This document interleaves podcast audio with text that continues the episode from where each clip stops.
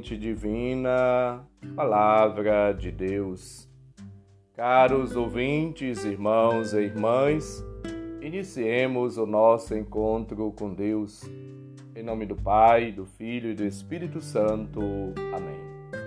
Proclamação do Evangelho de Jesus Cristo segundo Lucas, capítulo 21, versículos de 12 a 19. Glória a vós, Senhor. Naquele tempo, disse Jesus aos seus discípulos: Antes que estas coisas aconteçam, sereis presos e perseguidos, sereis entregues às sinagogas e postos na prisão. Sereis levados diante de reis e governadores por causa do meu nome. Esta será a ocasião em que testemunhareis a vossa fé. Fazei o firme propósito de não planejar com antecedência a própria defesa, porque eu vos darei palavras tão acertadas que nenhum dos inimigos vos poderá resistir ou rebater. Sereis entregues até mesmo pelos próprios pais, irmãos, parentes e amigos, e eles matarão alguns de vós. Todos vos odiarão por causa do meu nome, mas vós não perdereis um só fio de cabelo da vossa cabeça. É permanecendo firmes que ireis ganhar a vida. Palavra da salvação. Glória a vós, Senhor. Caros ouvintes, irmãos e irmãs, Continuamos escutando o segundo discurso escatológico, em que é apresentado, delineado o futuro dos crentes e das comunidades cristãs de todos os tempos. Percebemos já os acontecimentos aí narrados por Lucas e também depois pelos Atos dos Apóstolos. A perseguição é sinal da autenticidade da fé em Jesus, porque os crentes participam do seu destino pascal. É sinal de que está perto o reino de Deus e que é preciso estar atento e preparado para o acolher.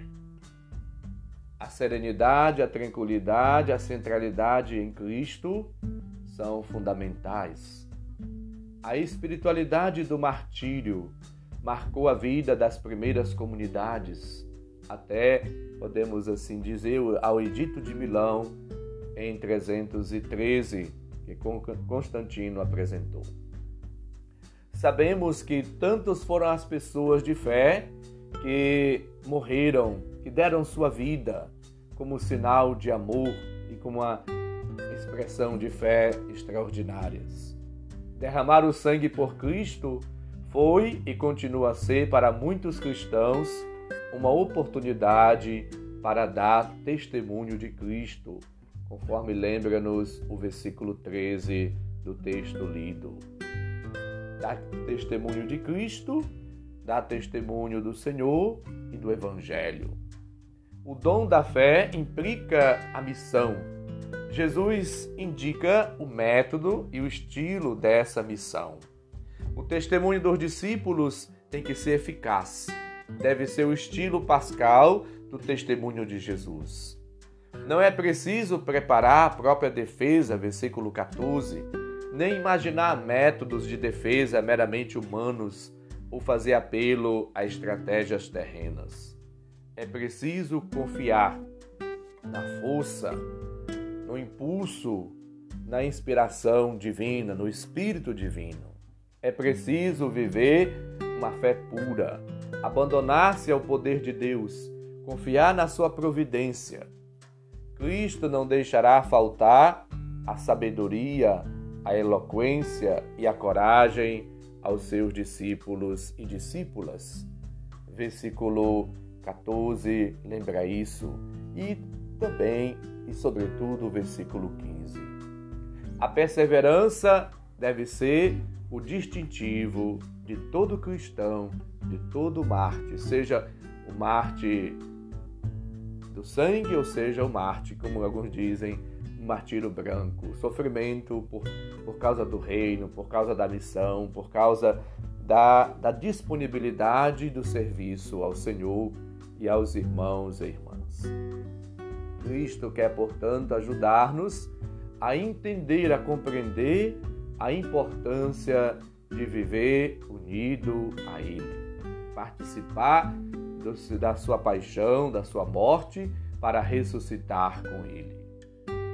Os discípulos ficam como que escandalizados diante da morte, diante da perseguição, diante dos acontecimentos que estão vivendo. São colocados na prisão, são odiados, são hostilizados e Jesus quer, portanto, prepará-los para que enfrentem as dificuldades na unidade com Ele, com o Pai, na força do Espírito. Jesus mesmo diz: vão deixar entregar-vos nas mãos da, das autoridades, do, dos governadores e perseguir-vos-ão por causa do meu nome. Versículo 12. É possível, portanto, entender e compreender que na perseguição, nas tentações, nas dificuldades, não faltará a assistência divina, a graça de Deus, o dom de Deus, o Espírito Santo. É preciso, portanto, aí caminhar em Cristo e entender, como diz São Paulo na 2 Tessalonicenses 2,7, o mistério da iniquidade. As provações, as dificuldades sofridas por Cristo, elas levam a uma perseverança e uma firmeza na fé. Quanto mais vivemos de maneira tranquila, serena, dinâmica, fervorosa, ardorosa a nossa vida e missão, quanto mais passamos pelos sofrimentos e, junto com Cristo, os superamos. De acordo com a interpretação de Santo Agostinho, as tribulações vividas por todos os cristãos atinge com maior razão aqueles que, por vocação e pelo carisma da obração reparadora, são chamados a sofrer pela propagação do Evangelho em união com Cristo. Peçamos ao Senhor que nos mantenha fortes e corajosos, para que não assim vacilemos nem fiquemos tremendo diante das provações da vida, nem diante das perseguições promovidas por aqueles que se opõem a nós e ao reino de Cristo, ao próprio Cristo. Que o Senhor possa nos dar a luz para discernirmos a Sua presença e o sentido do caminho que nos propõe. Que Ele nos dê a força para testemunhar a nossa fé, que Ele nos conforte nos momentos difíceis, quando nos sentimos tristes ou até abandonados. Que só Ele possa ajudar-nos, sustentar a nossa fé, nos reanimar na esperança e dar sempre aquela atitude e aquele calor que vem da caridade divina. Que o Senhor possa sempre nos dar sabedoria para resistirmos aos ataques dos seus eh, adversários, para que juntos com Ele possamos assim vencer. Que a fortaleza que vem do Espírito, que a força divina nunca falte no exercício da nossa vida e da nossa missão. A fortaleza é o dom que assim nos ajuda a ter uma disposição habitual para colocar nossa vida a serviço de Cristo e para enfrentar os sofrimentos de cada dia com coragem, com firmeza, com alegria, com amor, com destemor.